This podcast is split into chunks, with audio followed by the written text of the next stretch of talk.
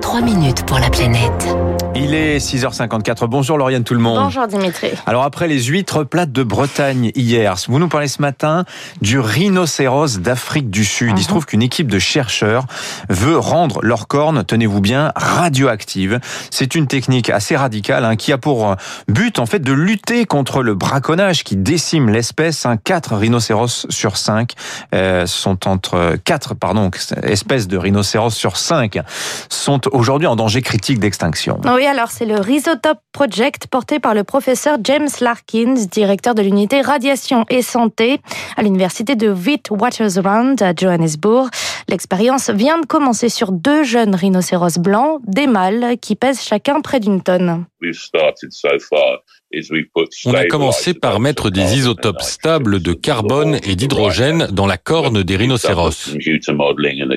Quand on aura fini la modélisation sur ordinateur et le travail en laboratoire, à ce moment-là, on commencera à utiliser des substances radioactives. On espère que ce sera en septembre, mais ce sera seulement si on est certain que la technique est pour ces animaux.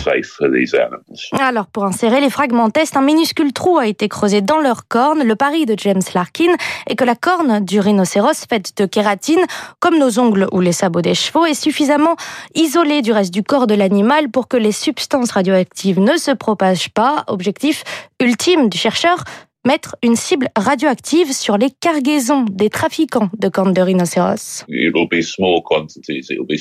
Ce seront des petites quantités radioactives suffisantes pour enclencher les détecteurs, mais pas assez pour faire du mal aux animaux. Grâce à ce marquage, ce sera beaucoup plus facile d'intercepter les cornes qui circulent aux frontières internationales, parce qu'il existe à travers le monde plus de 10 à 11 000 détecteurs de radiation dans les aéroports, les ports internationaux, les postes de frontières. C'est comme une nouvelle armée de gens capables d'empêcher le trafic illégal des cornes de rhinocéros.